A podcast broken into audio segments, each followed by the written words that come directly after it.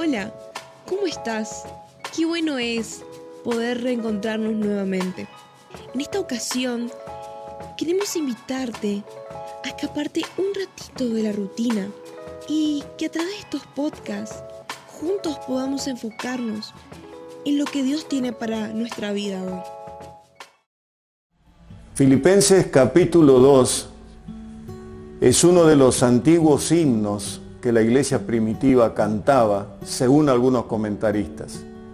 Dice allí del versículo 6 al 11, haya pues en vosotros este sentir que hubo también en Cristo Jesús, el cual siendo en forma de Dios no estimó el ser igual a Dios como cosa que aferrarse, sino que se despojó a sí mismo tomando la forma de siervo, hecho semejante a los hombres, y estando en la condición de hombre se humilló hasta lo sumo, a la muerte y muerte de cruz. Por lo cual Dios le dio un nombre que es sobre todo nombre, para que en el nombre de Jesús se doble toda rodilla de los que están en los cielos, en la tierra y debajo de la tierra, y toda lengua confiese que Jesucristo es el Señor para gloria de Dios Padre. Tres aspectos básicos. En primer lugar, nos habla de la preexistencia de Jesucristo. Jesucristo era Dios, Jesucristo es Dios. En Él están todos los atributos de Dios. Santidad, presencia sobrenatural, poder, autoridad, gracia, amor. Él es Dios. Sin embargo, dejó toda la gloria de lo más sublime, bajó a lo más profundo.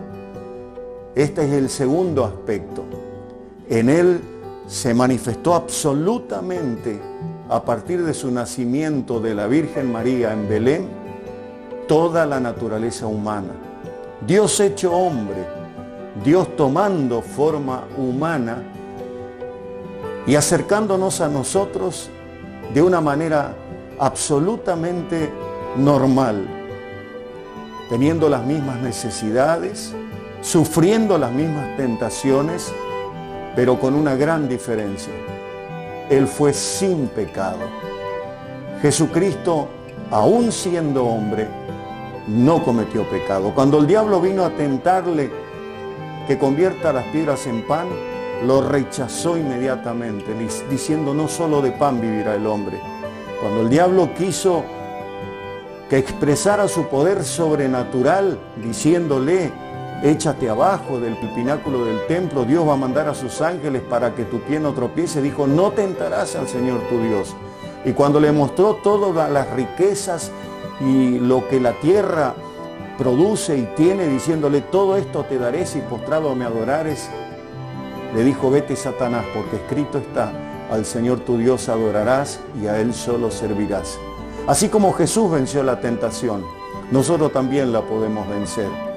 Así como Jesús nos dio un ejemplo de amor, de misericordia, de compasión, nosotros también podemos actuar con nuestro semejante, con nuestro prójimo.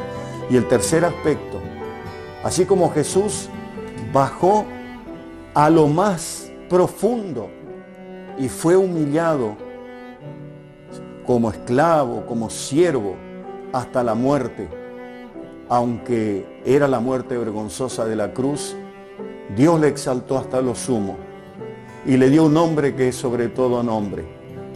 Él volvió a subir, volvió de lo más bajo ahora a lo más alto. Resucitó de los muertos, ascendió al cielo y dice la Biblia que Dios lo constituyó como Señor. Y nosotros, dice allí en Filipenses 2, tenemos que expresar con toda nuestra fortaleza anímica, espiritual, moral y ética, que Él es el Señor, que no hay otro Salvador, que Él es el único que dando su vida, resucitando de los muertos, ascendiendo al cielo, hoy constituye nuestro abogado, se constituye en nuestro Señor en nuestro Salvador y el que va a venir otra vez. El que es, el que era y el que ha de venir el Todopoderoso. Dios te bendiga mi querido amigo, mi querido hermano, y hagamos de este pasaje un pasaje central de nuestra existencia.